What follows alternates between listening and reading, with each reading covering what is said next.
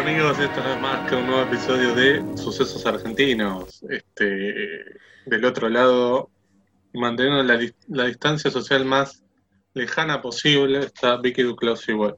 ¿Qué tal? ¿Cómo te va? Sí, bien, todo bien. Yo soy José Tripodero. ¿Cómo estás? Dios. Todo bien, José Tripodero. Bueno. Bueno, hoy tenemos un episodio muy especial porque es una película que estaba en nuestra lista, más allá de que apareció Netflix ahora, este, alguno puede decir que, bueno, cubrimos por eso, pero no, estaba, en la lista inicial y sin saber que iba a estar la plataforma más utilizada del mundo, ¿no? Es verdad, es verdad. Nos venimos teniendo suerte en que eh, varias de las películas de las que hablamos eh, se encuentran rápidamente disponibles, así que me parece que estuvo bien que, esperáramos un poquito porque justo nos, nos vino con esta oportunidad de que la pueda ver más gente. nosotros estamos como en los extremos. Es, eh, una película se puede ver en Netflix una película que no se puede ver directamente que nos ha pasado. Así que bueno, si no leyeron la descripción y le dieron play directamente, no saben todavía de qué película vamos a hablar. Así que primero, ¿qué estuvimos viendo en este corto tiempo? Porque volvimos en un corto tiempo, ¿no? ¿Qué estuviste viendo, Vicky Duclos, en este cortito tiempo?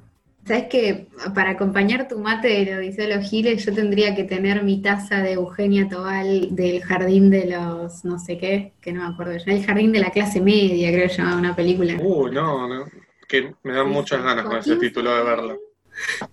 Joaquín, la taza tiene a Joaquín Furriel, creo que era Joaquín Furriel, si no me acuerdo, si no me equivoco, y a Eugenia Tobal. Joaquín Galán, capaz que era. No sé.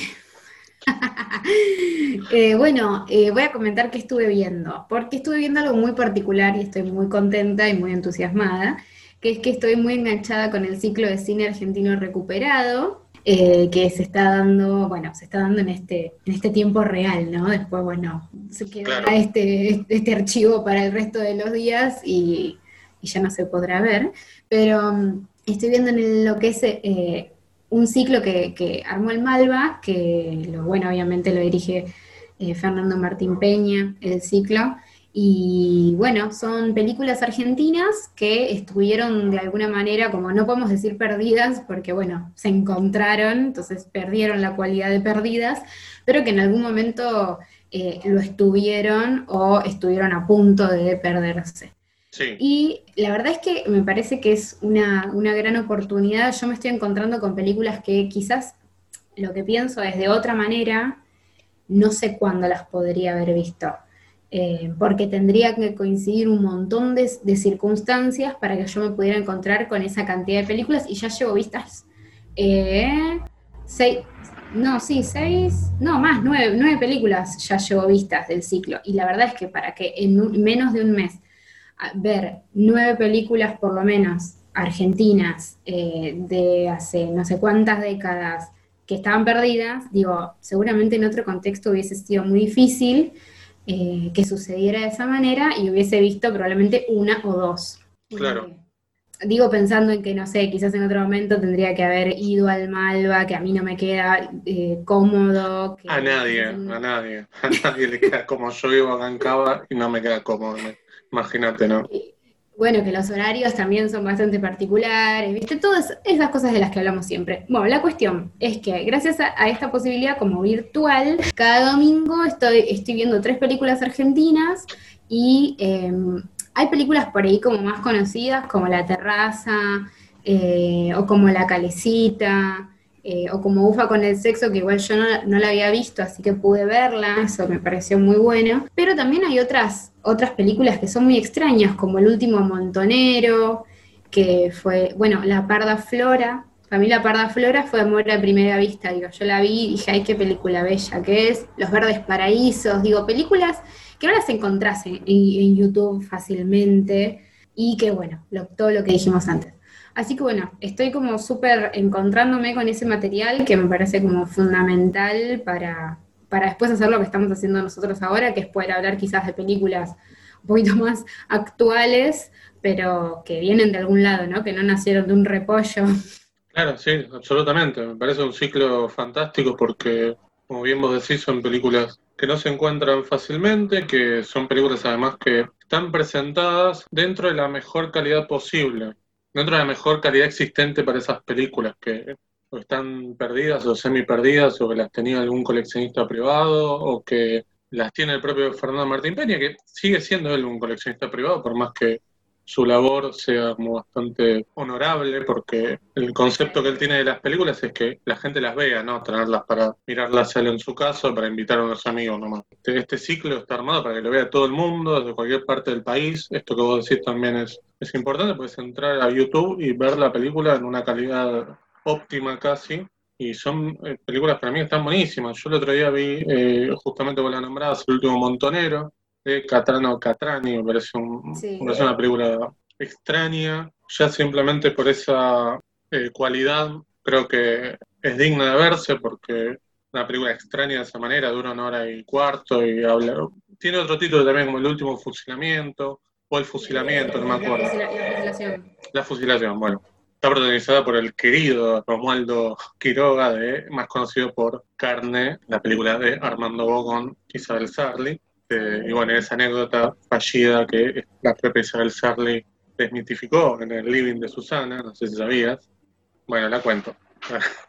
dentro de la, Mientras se filmaba Carne, había una escena en la que, este, bueno, la escena más explícita, podemos decir, de la película, en la que Delicia, el nombre que tenía el personaje Isabel Sarli, está a punto de ser eh, violada por el personaje de Romualdo Quiroga. Y obviamente, detrás de cámara, mejor dicho, estaba el marido de Isabel Sarli, y era como bastante presión que tenía este, este actor para interpretar esa escena. Y ante la actitud dubitativa de Romualdo Quiroga, Isabel Sarli, según él, según él, le dice, vamos, Romualdo, chupe, chupe, que es por trabajo. Ah, sí. Que bueno, después este Isabel Sarli dijo que eso no pasó, y bueno, lamentablemente le quitó probablemente eh, al querido Quiroga una de sus mejores anécdotas. Yo elijo creer igual. un montón de otras cosas, trabajó en televisión, la película, digo, volviendo al último montonero, es eh, una película que dura una hora y cinco, creo, no mucho más. Tiene un tratamiento de la imagen fantástico, más allá de la calidad, obviamente, no parece de 1963, sino parece en 1933. Y tiene también un trabajo con la música que es eh, fantástico para mí. El, final para mí es todo, es extrañísimo. Creo que esas películas no quedan después, ¿no? Vos que estás más con, este ciclo que yo, eh, no quedan disponibles quedan durante unos minutos hasta que las borran. O sea, no es que quedan disponibles, eh, quedan porque alguien no las borra inmediatamente, pero no, creo que ni te da el tiempo para volver a verlas. Creo que no. pero, o sea, si te queda el tiempo para verlas es una casualidad, no porque esté lo pensado de esa manera. Claro, bueno, para mí lo que está bueno también la idea del ciclo, que, tiene un poco que ver con cierta dinámica que tenía el Malva, bueno, de ir tal día, tal hora a ver las películas, de alguna manera lo que hace es exigirte que vos te pongas un día y una, hora para verla. Porque si quizás te dicen, mira, está en YouTube, la podés ver cuando vos querés, o está en tal plataforma, la podés ver cuando querés, probablemente no las veas. Este, entonces está bueno también esto de la modalidad de ciclo para, las películas, ¿no? Creo yo, digo, como vos te pones, digamos, la voy a ver el domingo a las 6 de la tarde o a las 8, te invita o te exige, en cierta forma, como decía, ir y verlas y además vivir esa experiencia un poco del, cine sin que estés en la sala, que es la de, bueno, esta película dan a tal hora y tal día. Sí, para mí está bueno porque de alguna manera mantiene un poquito eso, eso, eso está, está muy bien. Y también me parece que está bueno porque, digo, ni es todos los días, cosa que vos decís es invivible, digo, no puedo estar todos los días desde las 6 de la tarde hasta las 12 de la noche viendo películas, no puedo. O sea, es un día a la semana y encima son, no sé, cinco domingos, de los cuales ya pasaron tres, digo, ni siquiera es que vas a estar toda la cuarentena ahí encerrado queriendo no perderte nada. Es como ir a un festival, digo, que vos le estás dedicando ese tiempo a eso y probablemente ves más de lo que verías en una semana normal. Sí, sí, totalmente. Y para mí es importante también desde algo que hablábamos la otra vez, creo, que tiene que ver con la formación. Digo, para mí es fundamental la posibilidad para personas que quizás están, están trabajando con esto o que les interesa formarse en, cuestiones de cine y todo eso, digo, oportunidades como esta para ver eh, eh, películas que, son importantes para, para entender el cine. Eh, y no solo nuestro, pero bueno, fundamentalmente nuestro. Sí, absolutamente. Y también eh, ligarlo un poco a, estos prejuicios infundados sobre la calidad del cine argentino, como si las últimas películas de Suara o las últimas películas, no sé, cualquier director marcaran un parámetro de lo que es el cine argentino como concepción general, que para mí no tampoco no hay una idea de, bueno, el cine argentino es de esta manera y no de otra, pero sí creo que te diría el 90% de la gente que dice eso no vio ninguna de estas películas, digo. Y no son películas extrañas desde el punto de vista de lo experimental, sino que son películas que se han perdido.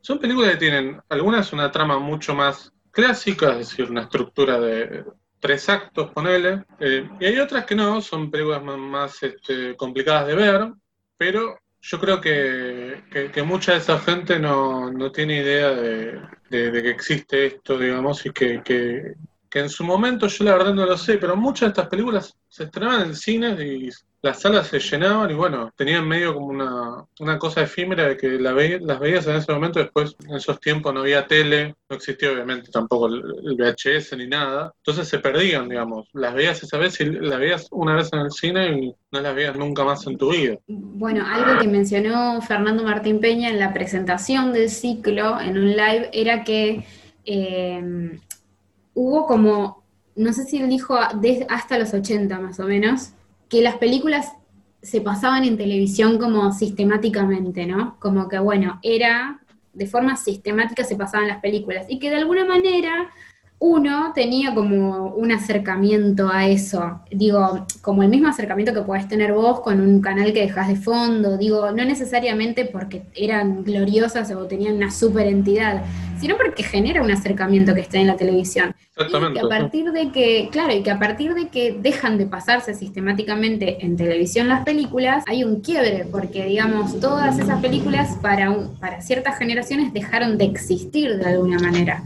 Exactamente, Y que es lo que más cuesta, digamos, hoy, que vos eh, no solo tenés que recuperar la película de, la perdición, sino que tenés que recuperar un público y tenés que convencer a ese público de que tiene que estar angustiado porque está a punto de perder algo importante. Entonces, es muy complejo. Sí, sí, sí, absolutamente. Esa es una consecuencia que, que trae la pérdida de, las películas, digamos, no solamente el hecho de, bueno, no las puedo ver, sino que es como decir, sí, se pierden huellas de una generación, claramente, coincido con lo que dice Fernando Martín Peña. Bueno, quedan, también es una pena que no esté Filmoteca, ¿no? Ya que hablamos un poco de Fernando Martín Peña, que muchas de estas películas probablemente tendrían un lugar en ese ciclo que, que daba la TV pública y bueno, a mí me da mucha pena que no esté, más teniendo en cuenta que, si durante el macrismo hubo cuatro años de filmoteca, ¿por qué ahora no lo hay, digamos?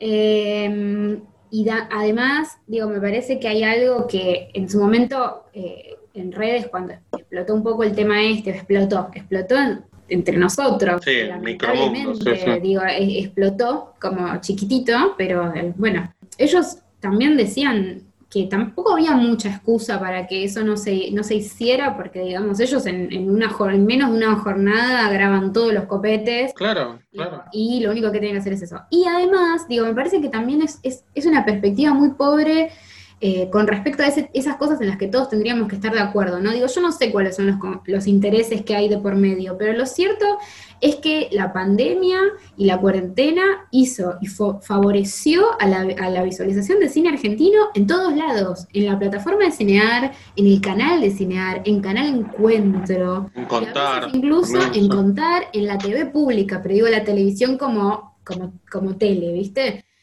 Los ciclos de encuentro de no ficción se están viendo. Entonces, digo, me parece que también fue, fue una decisión eh, muy pobre, muy, muy, muy pobre eh, de inteligencia y, culturalmente muy pobre, porque hoy estaríamos, seguramente hubieran incrementado su público, estoy segura. Sí, más teniendo en cuenta que...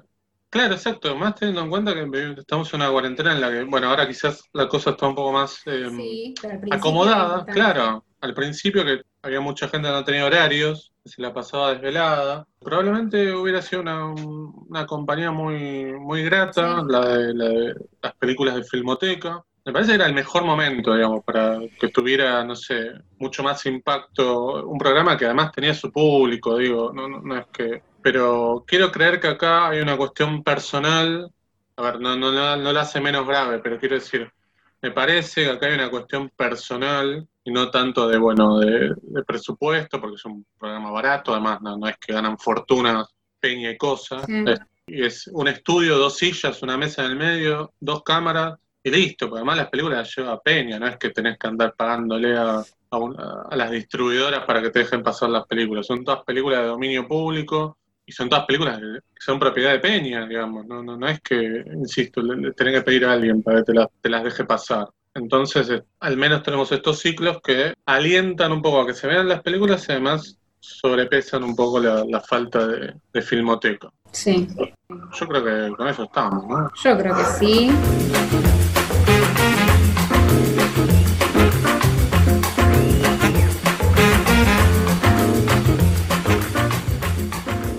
Muy bien, bueno. ¿De qué película vamos a hablar entonces? Bueno, vamos a hablar de Rojo, eh, la última película de Benjamin Neistat, que es una película que pasó por San Sebastián, ganó como varios premios ahí, creo que mejor actor, mejor fotografía y mejor dirección había ganado Benjamin Neistat. Y ya desde antes de su estreno me acuerdo que se había generado como un poquito de revuelo, más que por el premio, por el discurso que había dado Benjamin Neistat cuando lo gana, eh, haciendo como un reclamo muy, muy fuerte a la, gestión en su momento del Inca. Eh, y bueno, hablando de eso, ¿no? Como bueno, están, van a estar mañana todos orgullosos de que acá se, una película argentina gane un premio, pero no se hace absolutamente nada para eh, cuidar la producción allá. Bueno, cuestión, igualmente la película se estrenó y pudo ser valorada por lo que es también y no solo por, por las expectativas que había generado eso. Sí, exacto, porque la película es del año 2018, estamos hablando de la gestión de El AIEC en el Inca todavía. probablemente la, peor gestión de la historia. Esto creo que ya lo hemos dicho, teniendo en cuenta que pasó Julio Marvis en los 90, es mucho decir eso, que, es la, que fue la peor. Pero, más allá de eso, hablando de Benjamin Neistat, que esta es su tercera película, tiene dos películas anteriores, la primera Historia del Miedo, a mí me ha gustado mucho, no la volví a ver, y después hizo El Movimiento, que es la película más extraña, creo yo, de las tres, es la... Es una película filmada en blanco y negro, eh, ambientada en la época de los malones, entre mediados y fines del, siglo XIX, acá en Argentina, en medio de la época de Abayay, la película de Fernando Spinner, ¿no? Historia del Miedo está disponible en Cinear, por si ah. la quiere ver. Está de forma gratuita. Perfecto, ahí tienen para ver esa película que a mí me había gustado bastante. Si bien son tres películas muy diferentes, porque además están ambientadas en diferentes épocas, hay una línea que le interesa a Naishta, que es la película política, ¿no? Política desde el punto de vista ideológico, digo, ¿no? Este, hay como una, marcada temática, digo, ahí, ¿no? Y esta para mí es la película como cumbre, digamos, en cuanto a, lo político, creo yo.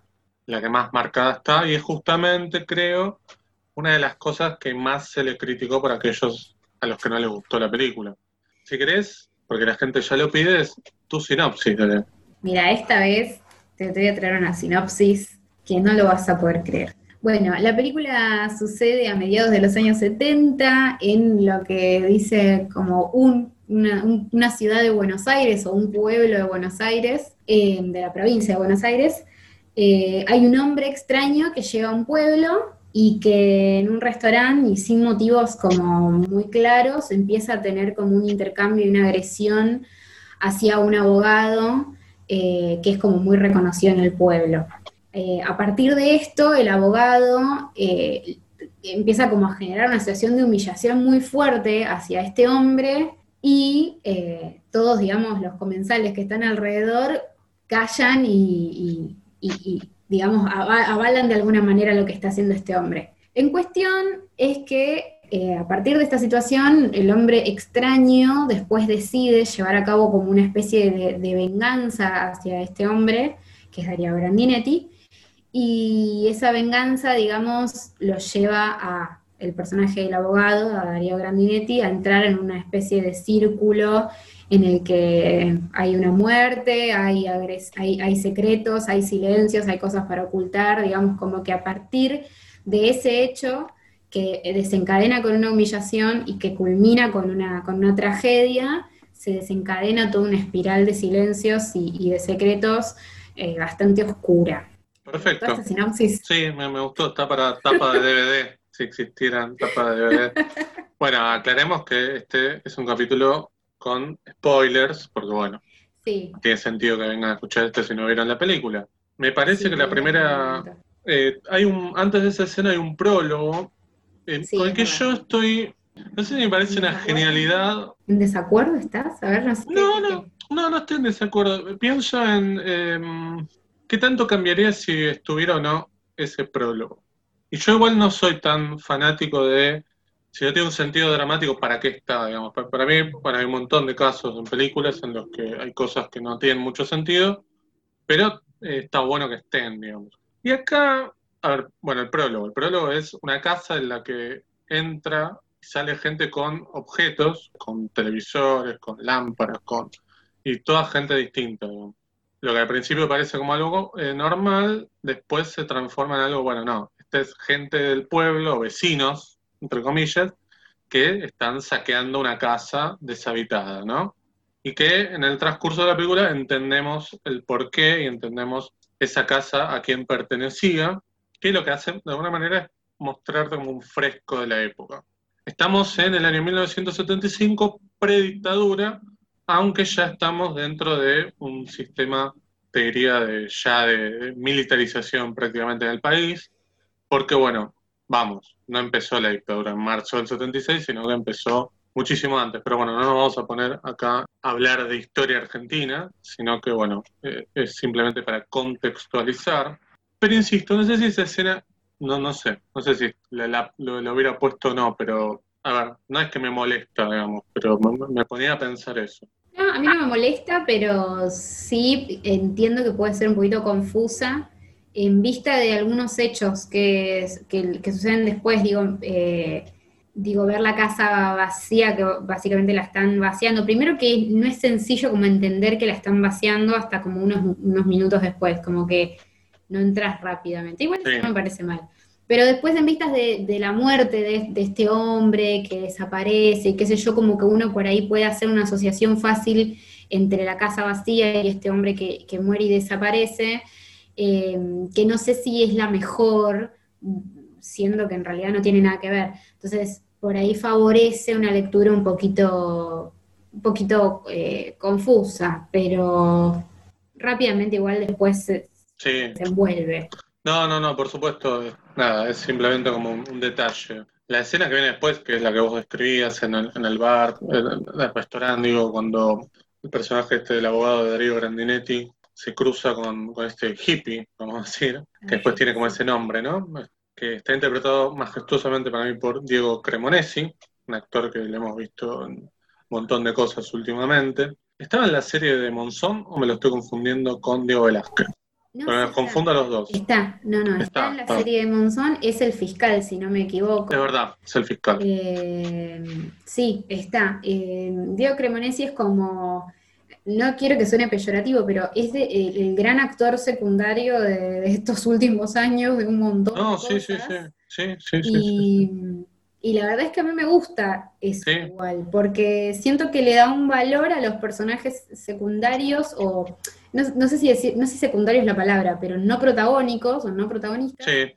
Eh, que me parece que me parece que está bueno, me parece que está bueno y que favorece a pensar que los personajes tienen que ser densos eh, en el sentido como de densidad, ¿no? Como que tienen que tener cuerpo a pesar de no ser protagonistas, que es algo que quizás la, ficción más de televisión igual eh, no, no, lo, no, lo, favorece y películas más eh, del mainstream tampoco. Me parece muy interesante porque esto de Cremonesi ha aportado mucho a, pensar en personajes no protagónicos que nos que queramos ver, porque hay mucha gente que ve una película en la que está Cremonesi y quiere ir a verla y por ahí sabe que no es el protagonista. Sí, sí, sí, absolutamente. Acá un par de escenas nomás, este, o tres, ponele.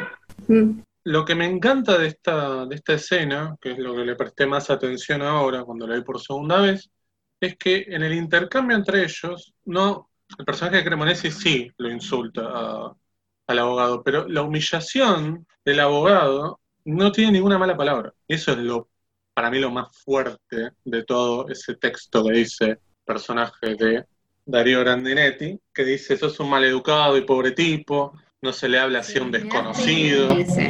Me das pena. y todas esas palabras son como mucho más hirientes que un insulto base, hijo de puta o no sé qué. Está bueno para mí que después el personaje de Cremonesi le responda diciéndole, no sé, nazis, hijos de puta, porque te das cuenta ahí que hay un desvalo, o sea, sigue, sigue, me sigue pareciendo más agresivo todo lo que le dijo eh, Grandinetti. Totalmente. Toda esa, esa, esa puesta en situación en la que le dice, me das pena porque esto te va a pasar un montón de veces, y encima que le dice tipo, sos una víctima porque, bueno, sos un maleducado porque te educaron mal, digo, como que cosas muy, muy humillantes. Sí, eh, sí, sí, sí. Sí, aparte están dichas eh, de una manera para mí espectacular. A mí Darío Grandetti es un actor que no siempre me gusta, por no decir que muy pocas veces, y acá está genial, digo, está genial su tono de voz, está genial su, ¿cómo se dice? Su lenguaje corporal, digo, se para ahí un costadito, apoya el, codo en una mesa, digo, está como para mí perfecto. Ah, eh, que mm, a mí me gusta mucho de ese momento de Darío Grandinetti, que tiene que, actuar primero como con un texto muy largo y segundo con, con, casi un fuera de campo, por decir de alguna manera, digamos, como que le está, está actuando un contexto que no vemos. Y eso me parece re interesante porque creo que también la segunda vez que la vi, como que le empecé a prestar atención a algunas caras que hace, algunos gestos que hace como para afuera del cuadro. Me parecían como impecables, porque claramente no hay nada ahí afuera. no, no, no, no. Pero es como la. Es la búsqueda de la complicidad de lo que está diciendo, creo yo. Entonces funciona muy bien. Bueno, ni hablar que la, la escena tiene una tensión muy alta que va como un increscendo y que termina, bueno, con eso, ¿no? Con el, ataque de nervios que tiene este personaje de hippie Cremonesi y lo terminan echando del lugar. Y hay algo que para mí hace fantástico eh, como director, digo, que es la presentación que, bueno, ahí empiezan los títulos, se lo muestra, bueno, a Adriano Grandinetti, tiene una música muy de, películas de esa época también, eso también es como... Exacto, tiene como eh, uso de, puesta de cámara muy propia de, esa época, del cine de esa época, de los 70, de los 80. Está buscado, quiero decir. Y cuando entra Andrea Frigerio, que aparece el, nombre de ella, Andrea Frigerio, bajo el título, es genial de la manera en la que está presentada, con esa cámara lenta, parada en el medio del cuadro. Claramente le saca todo el valor que tiene Andrea Frigerio como actriz cinematográfica. A mí me, me gusta mucho. De ella, digo, más allá de, las películas, que algunas están buenas, otras no. Y tiene una presentación de títulos, digo, que, que, también me parece maravillosa y es algo que a veces en el cine argentino mucha bola no se le da. Digamos, hay veces que simplemente es, bueno, fondo negro, letras blancas y listo, salimos. Y acá tiene como todo un valor, digamos, la, nada, estas cositas que para mí son, son importantes, digo, la, tipografía, los colores y eso. Y bueno, después este, viene toda la. Claro, la música, exacto, sí, sí, la, decía la, música. Es, buenísima. Sí, sí, sí. Después tiene un valor también muy importante la música diegética, digo, Camilo Sesto aparece en un momento, este, Jairo al final.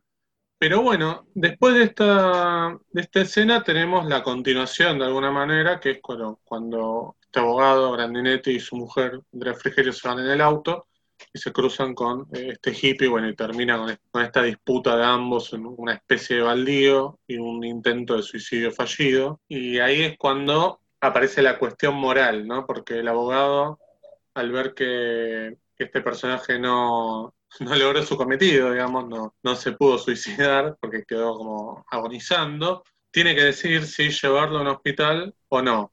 Y ahí es cuando toma esa decisión de tirarlo en el desierto la, película arma de alguna manera una trama policial que parece ser que va a ser como lo, el, puntal de la película, dramático, pero van a aparecer otros personajes y van a aparecer otras tramas que también tienen su importancia, ¿no? Sí, de hecho había algo que mm, mencionaba Neistat en una entrevista, que es que justamente uno de los desafíos de la película, digamos que la película no solo era, compleja por una cuestión de que era de época y todas las cuestiones que ya nos podemos imaginar, de ambientación, de arte y todo eso, sino que había otra complejidad que era la, intención de que a pesar de que la película tiene un protagonista, había que generar una idea de comunidad, ¿no? Como había que, había que reflejar la identidad de una comunidad. Y eso era como una de las cosas más complejas. Por eso, o sea, involucra un montón de personajes más, involucra un montón de situaciones más, como que se van desarrollando distintas cuestiones, y que para mí la verdad es que yo lo siento, o sea, sentí, todas las veces que la vi que, bueno, que, se generaba es algo colectivo que me estaba mostrando la película, no algo particular. Sí, algo colectivo que de alguna manera viene a, marcar lo que era esa época, lo que era gran parte de la sociedad, por más que le moleste a algunos, la parte que le tocaba a la sociedad civil, ¿no? Sí, em, creo que también eh, lo menciona como la gente que creía que estaba al margen de las cosas que pasaban y que en realidad esa, esa, esa sensación, esa sensación de yo soy gente normal y las cosas que están pasando están pasando a gente de, otra, de, otro tipo, em, son las que favorecen eh, los escenarios que, siguen, ¿no? eso me parece que, está buenísimo. Em, me hace acordar un poco, o sea, me, gusta. No, esto lo voy a decir después.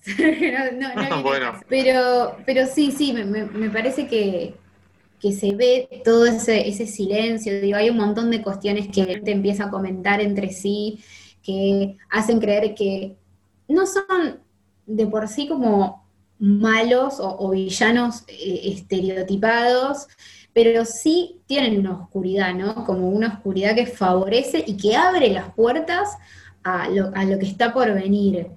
Eso me parece que está bueno. Sí, me parece que el personaje de Grandinetti eh, tiene una construcción que es ambigua, ambigua en el sentido de es un personaje que, a diferencia, por ejemplo, del amigo que él tiene, que es un inescrupuloso, cuando le propone este, este negocio de, de comprar de manera ilegal esa eh, casa. Esa casa, la casa que vemos al principio. Este, el personaje de Grandinetti tiene un montón de dudas sobre eso, pero por el otro lado también es alguien que al principio de la película tiró un cuerpo en el desierto. Es un personaje que tiene sus virtudes, tiene sus falencias y tiene eh, miradas que no están definidas por él en cuanto a lo que sucede en el país o lo que está sucediendo. Me parece una mirada mucho más interesante que la de plantear, bueno, estos son malos o todos estos son buenos. Digamos, es lo que siempre funciona muy bien en, las películas, creo yo, sobre todo en las películas políticas, cuando se centran las historias en personajes que están en el medio, están como en un gris, están en una zona indefinida, o que de alguna manera la película lo que es, en cierta forma, es un dispositivo para mostrar la transformación de esos personajes. Yo creo que a lo largo de esta historia este abogado se va transformando de, un personaje a otro. Y lo vemos al final de, la, película, pero que tampoco lo deja tan servido el hecho de, bueno, no es que se transformó en malo o ahora se transforma en bueno. Pero quiero decir, hay todo un camino que transita el, personaje. Camino a, ser eh, funcional de alguna manera, porque hay algo también de, la, de la oscuridad que plantea, que permite que que, vos puedas sacar provecho si entras en cierto código, en el código de no meterte. Entonces me parece que ese es el, ese es el punto. Digo, mientras vos estés callado y te hagas el boludo, podés sacar un montón de beneficios de esas situaciones, porque, porque está todo muy servido para que, para que cualquiera haga lo que quiera. Entonces me parece que también en ese sentido la película muestra un montón de situaciones que son de ese estilo hay algo que a mí me parecía muy, muy claro, que era, bueno, porque no es el único personaje que desaparece en la película. Digo, hay un chico que se lo llevan otros chicos, eh, que parece probablemente lo, iban a... Yo pensé que le iban a golpear nada más, pero bueno, evidentemente, nada más digo, pero desaparece. Y la madre es la que dice, están apareciendo cuerpos en el desierto, ¿no? Y yo pensaba también sobre eso, es como, bueno, los cuerpos que aparecen en el desierto son como un, conjunto de muchas cosas. Digo, es gracias a que aparecen cuerpos en el desierto que vos podés tirar uno porque a vos te afectó personalmente y queda como enmarcado dentro de una situación contextual, ¿entendés? No sé si se entiende lo que estoy diciendo. Sí, sí, sí, sí, sí, a un pibe, lo tirás en el desierto y es uno más entre, entre, entre todos los que aparecen de un aparato más grande. Claro, claro, exactamente, exactamente. Es, muy interesante lo, lo, que planteas porque pasa de esa manera. Y de alguna manera también ayuda porque, bueno, poniendo en orden las cosas, aparece un detective chileno que llega al pueblo para tratar de eh, reconstruir de cierta manera cómo fue el camino de este hippie, ya que, bueno, hay indicios de que estuvo en, ese pueblo, en esa ciudad, no ese pueblo, creo que es un pueblo. Y bueno, el personaje de Darío Grandinetti empieza a sentirse como un poco asfixiado por él, porque bueno, este personaje, este detective, es como bastante pillo, podemos decir, y de alguna manera ya en, el primer encuentro que tiene con Darío Grandinetti sabe que Darío Grandinetti esconde más de lo que dice. Claramente hay, hay un, digamos, la trama policial ahí se torna como mucho más, más clara, creo yo. Este detective lo trae la mujer del amigo de Grandinetti, porque tiene un vínculo, un parentesco con este hippie que está desaparecido. Eh, hay todo, es como vos decías, digamos, hay como toda una conexión colectiva, por eso funciona muy bien que la película suceda en un pueblo, ya que, son pocos personajes y como que todos se conocen y esto fortalece un poco la trama policial también. Lo que vos decías del chico, el chico eh, que, desaparece es como un, es un compañero de un grupo de danza que tiene la hija de Grandinetti, que el novio de la hija de Grandinetti sospecha, bueno, que, este pibe... Ni siquiera le pregunta. Claro, le pregunta por otro, claro. Sí, y este como le contesta medio mal y le dice que es un denso y que no le extrañaría que fuera un cornudo, se calienta y se, se desquitan de alguna manera con, él. Claro, porque estos pibes, los de, del novio de, de la hija de Grandinetti, son como los de clase media alta del pueblo, andan en auto, son más blanquitos, podemos decir, y este pibe es como más de lo que podría ser este más hippie, digamos, tiene una campera jean. Anda con la guitarra. Claro, exacto. Entonces también está como marcada esa, esa, diferencia social. Y es muy fuerte esa escena porque, bueno, lo levantan en un auto, si bien no es un Falcon, pero bueno, con todo lo que eso implica, ¿no? Que te levanten con un auto y te sienten en el medio, en la parte de atrás, en esa época, digo. Y, bueno, después bien lo que vos decías, que la madre le va a pedir a este detective que, bueno, está en el pueblo dando vueltas, que si puede investigar qué pasó con el hijo, que em, funciona muy bien esa escena más que nada para darle el pie al detective de que probablemente el desierto sea un lugar donde este, los problemas se desechen, ¿no? Y justamente el problema que tiene Darío Grandinetti al principio es el del hippie, ¿no? ¿Te acordás cuando hablamos de la larga noche de Francisco Santis? Habíamos dicho como que el personaje de Marcelo Subioto podía ser un personaje de rojo. Sí, eh, claro. bueno, y me quedé pensando en eso porque me parece también que es interesante porque son ambas películas como dos lecturas eh, más, más jóvenes. Em, y no, no hijas directamente de, la dictadura, eso me parece muy interesante como para mirar para atrás. Y creo que comparten esto de hablar de lo civil y bueno, apenas creo que hay un momento en la larga noche de Francisco Sanctis eh, que se ven por la ventana unos militares y en, en, esta película particularmente creo que solamente en un control eh, también, que se ve a través de la ventana, digo, no sé mucho más. Y me parece que eso es, interesante, cómo, se, cómo la vista hacia atrás eh, se enfoca más en las personas como civiles y, no tanto como eh, en, lo militar y, sí, sí. heavy. Sí, sí, completamente de acuerdo. Por eso yo creo que esta película y La larga noche de Francisco Santis molestó mucho a, cierta parte, sobre todo de la crítica. Porque es muy, es muy fácil em, saber de qué lado hay que estar cuando ves una película eh, más dura sobre la dictadura. Digo, nadie quiere estar del lado de, no sé, de la violencia, de la muerte, de un montón de cosas. Digo, nadie. Es como, y aunque, y aunque quieras, digo, no lo vas a decir. Eso me parece que es lo que pasa también. Em, y en estas películas hay como una posición mucho más ambigua en la que mucha gente que no fue militar se tiene que hacer de alguna manera cargo. Sí, y además eh, yo creo que si a vos te molesta tanto que a estos personajes de, de la clase media se los pinte de esta manera, pero vos no hiciste nada, digamos, mm. tenés el culo limpio, por así decirlo, no debería por qué molestarte, digo, porque estos no son personajes de ciencia ficción, digo, el personaje del, del amigo de, de, Darío Grandinetti que va y le propone el tongo de la casa, es algo que pasaba, no es este un invento de, no sé, de, construir una historia que no sucedió, es este algo que pasaba, y hay un montón de historias de gente que compraba casas por dos mangos que pertenecieron a gente que, fue chupada, que fue desaparecida, que fue asesinada.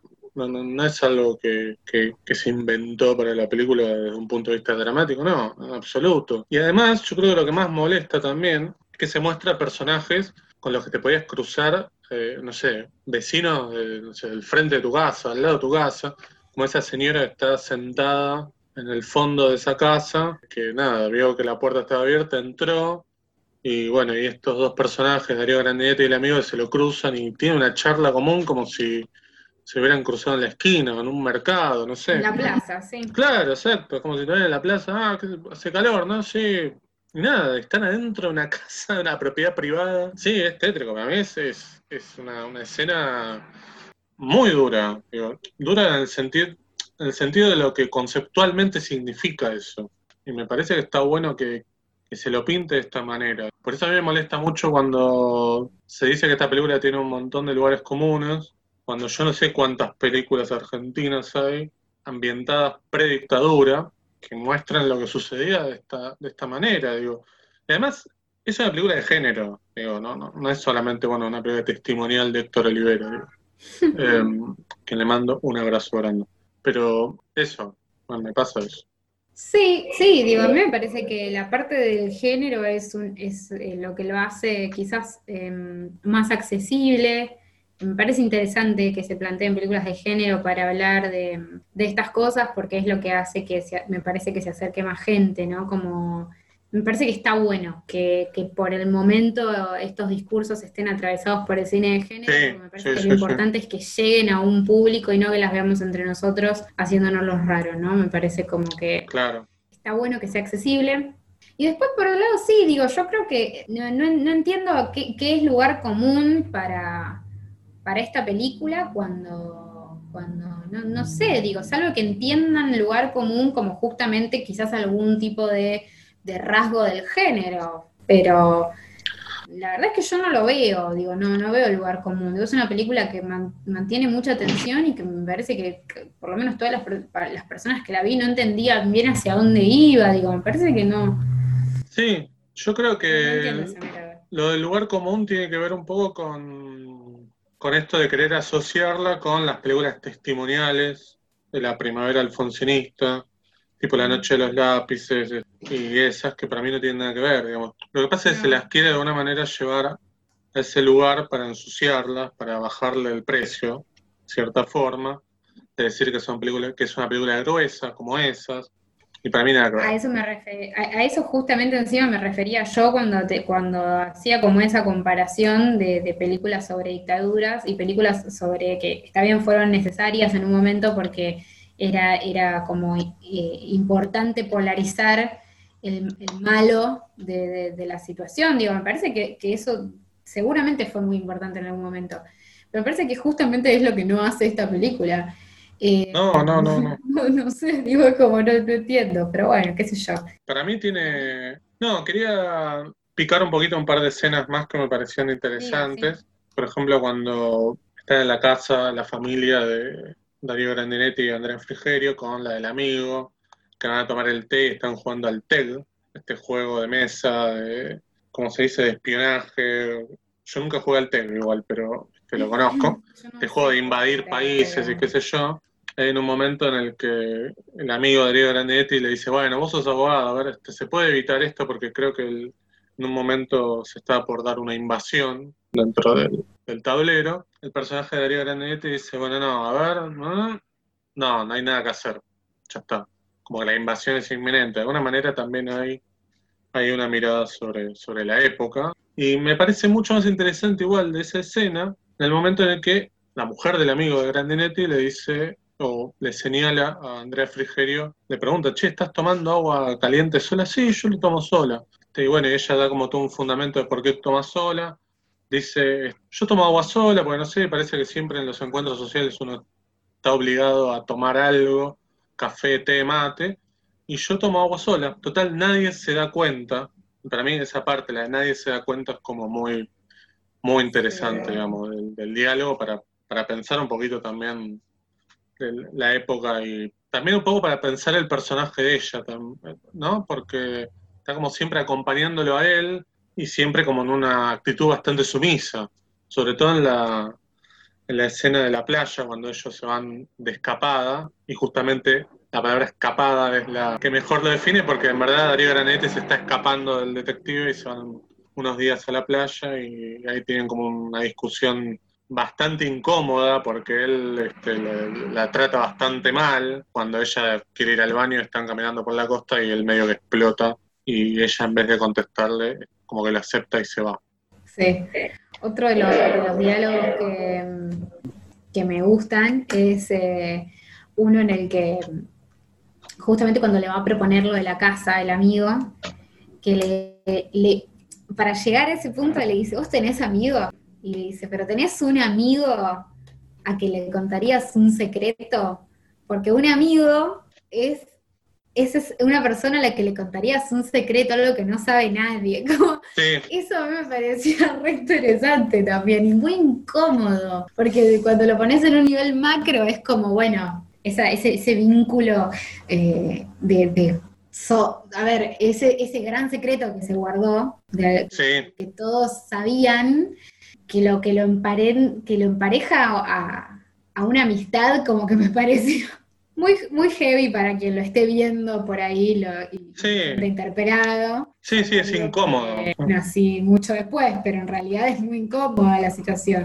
Eh, es incómoda si viene alguien a quien yo conozco mucho, o tengo una amistad y me dice, en cierta forma lo que está haciendo es presionarte, es medio como cuando vos decís, por ejemplo, a ver, te voy a contar algo, pero prometeme que no te vas a enojar. Y vos no sabés qué es lo que te va a contar, digamos, ¿no? Y por eso la actitud del personaje de Granetti, que es el depende, que el depende también es un poco ambiguo, que también lo marca él como personaje. Porque él, si fuera un fascineroso como el amigo, diría, sí, dale, contame, total. O te cago y se lo cuento a todo el mundo, o no me va a importar lo que me vas a contar porque por más que sea fuerte o ilegal o, o no sé qué, me, va a chupar un huevo. Entonces, como de alguna manera creo que intuye el personaje de Grandinetti que le va a contar algo bastante heavy o alguna cosa eh, ilegal o que por lo menos bordea lo ilegal, tira, bueno, el depende o, muestra ciertas dudas y qué sé yo.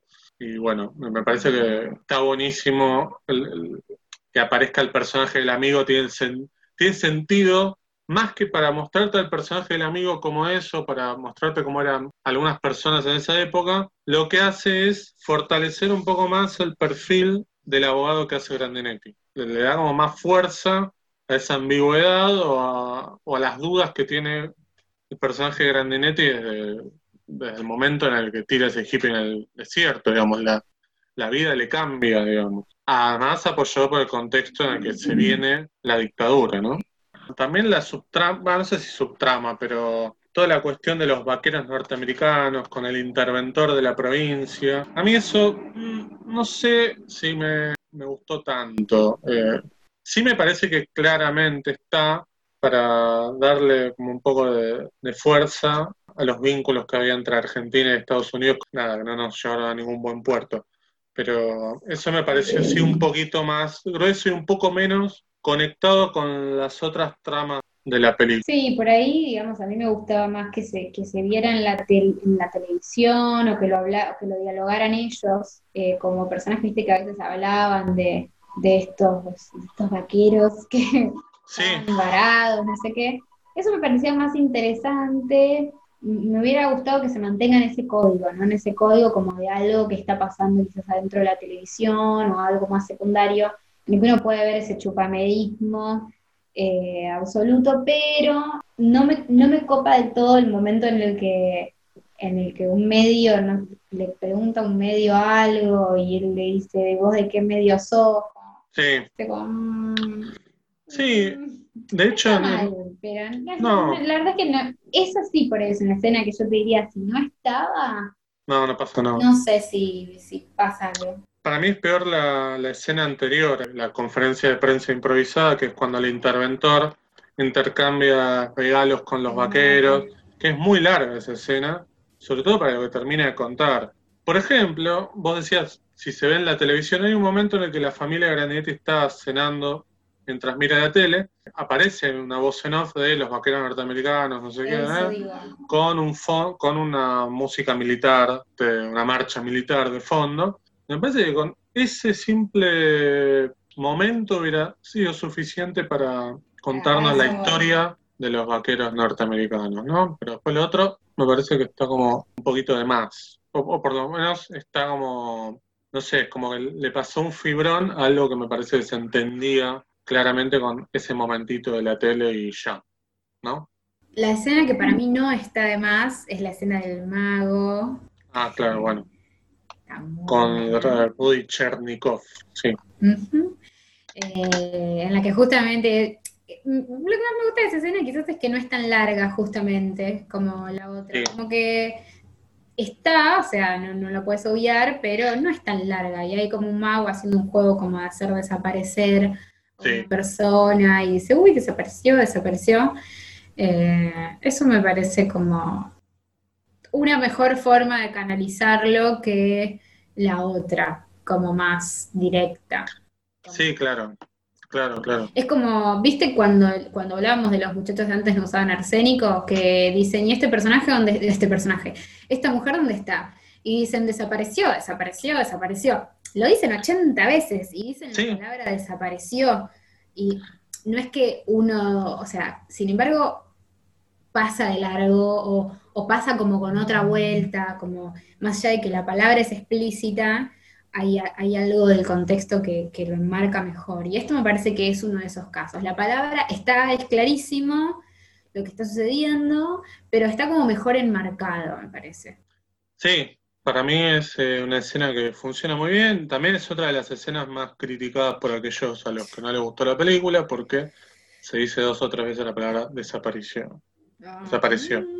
¿No? Este, yo igual em, me sigue llamando mucho la atención que moleste tanto, digamos. Eh, me parece que en cierta forma las críticas lo que hacen es señalar la manera cuando en verdad lo que molesta me parece que es el tema. Yo creo que molesta mucho que se ponga el foco en, que la clase media tuvo un papel, obviamente. No podemos decir que, esa gente mató gente, digamos, este, o mató, pero sí que tuvo un papel, un papel que cumplió. La dictadura no apareció por arte de magia. Había muchísima gente que lo avalaba. No es que había este, millones de argentinos estaban en contra y solo los militares estaban a favor.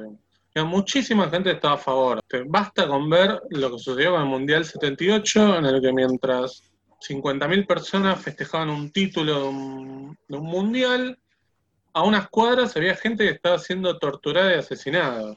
Más claro que eso, el contraste no puede haber. Sí, a, mí me, preocupa un poco esas miradas que no admiten, digamos, una, lectura que los toque más de cerca. Pero, ¿sabes por qué? Porque me parece que también, a ver, ¿cómo, cómo lo digo? Hay gente, hay gente quizás como más eh, genuina que, no sé, te dice, sí, eh, lo, pedíamos que, que, que hubiera una dictadura. Y no sabíamos que iba a pasar esto, o sea, como era vivíamos otras cosas, dice, viví toda mi vida con, varias dictaduras, o sea, digo, me parece más genuino como entender ese, ese costado civil con, la reflexión que merezca, pero siempre y cuando estés seguro de dónde estás parado. Eso me parece que pasa también, digo, si vos no sabes dónde estás parado, te va a molestar que alguien venga y te empiece a pinchar la película te puede no gustar, está perfecto, es válido como cualquier película, esto lo hemos hablado más de una vez. eh, no, no estoy diciendo que si no te gusta, avalaste la dictadura, digamos. Te pueden gustar la película por muchos motivos, pero me cuesta creer que una de las objeciones sea, sea la forma, digo. No, te digo, por muchos de los críticos que, que están en contra de esta película, una película así, en la que en vez de ponerte la clase media como los villanos, si querés, o como los personajes que tienen como actitudes ambiguas o por lo menos discutibles y polémicas, fueran nazis, estarías como completamente a favor, digamos. Exactamente. Y me parece que no hay mucha diferencia, creo yo, este, entre los que pedían que Hitler viniera a hacer una limpieza a los que le pedían a Videla y compañía que vinieran también como a salvar el país, entre comillas. Pero bueno, Bueno, qué pero, sé yo. pero tenés que tener muy claro dónde estás parado hoy para mí. Eh, Por supuesto, por supuesto. Eh, Sí, porque yo te entiendo que hayas tenido esa, esa, esa visión, ¿eh? Me parece que, que te, no sé qué te pudo haber pasado para que en ese contexto pensaras eso. Claro. Pero, pero creo que, que podés tener hoy una reflexión diferente de lo que Sí. yo digo. Por Ahora, supuesto. Sí creo que cuando te duele una película como esta y, y tenés que venir a acusarla, los términos en los que se las acusa esta película, ¿no? Digo, es como, eh, ¿qué es esta película kirchnerista? ¿Qué es esta película mm, comunista? ¿Viste? No sé, como Sí. raro.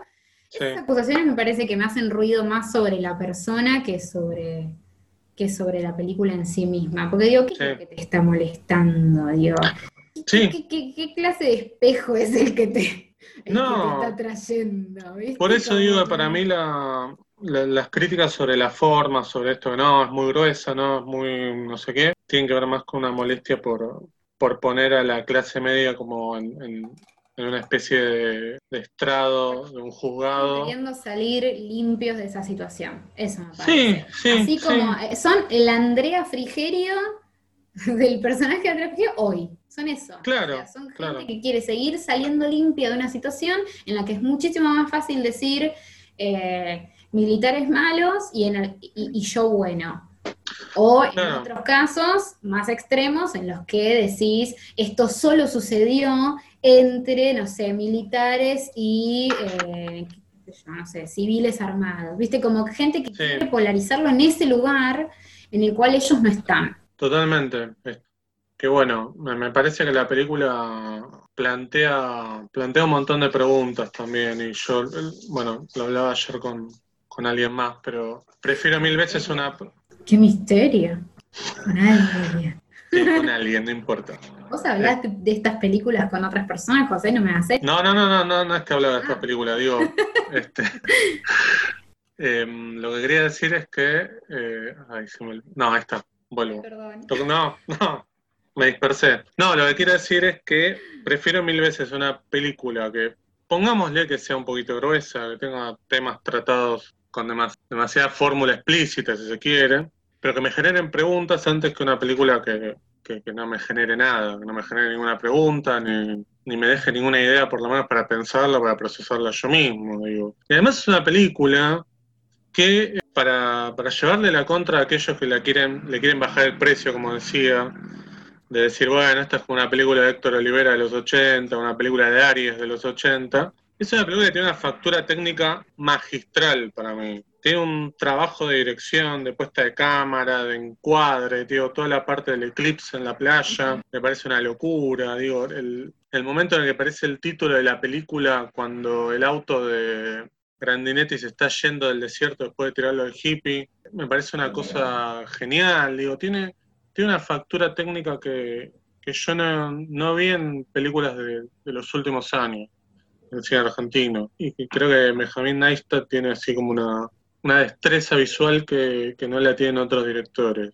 Sí, coincido totalmente. Bueno, no sé qué más tengo para decir de esta película.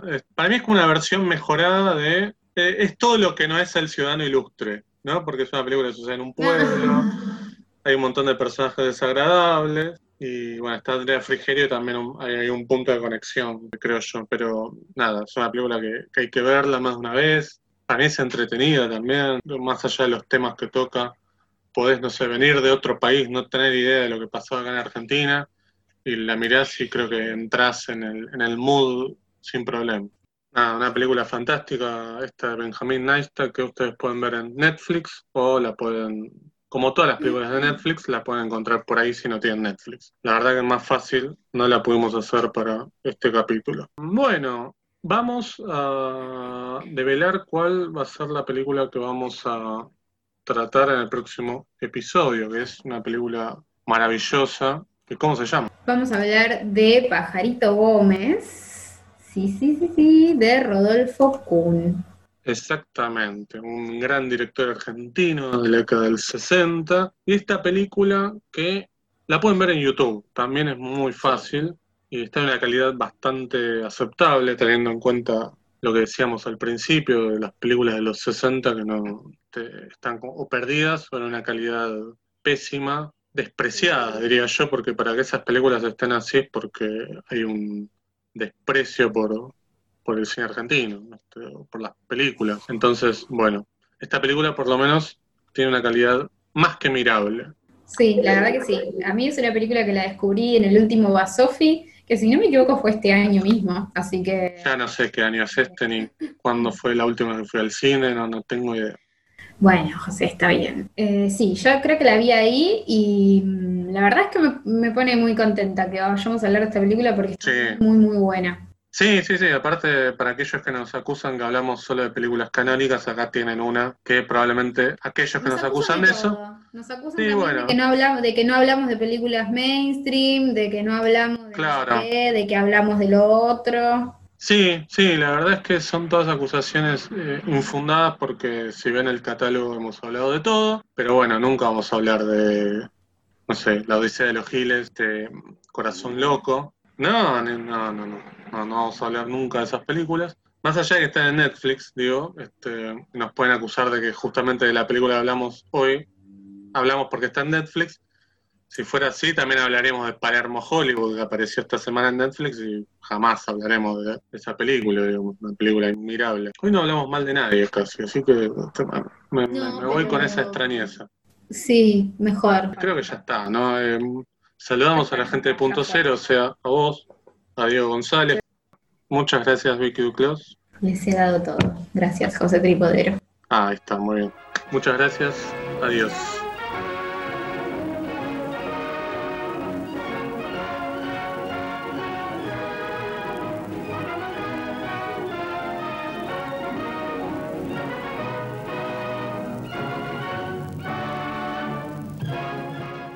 Bueno, José, está bien. Dios.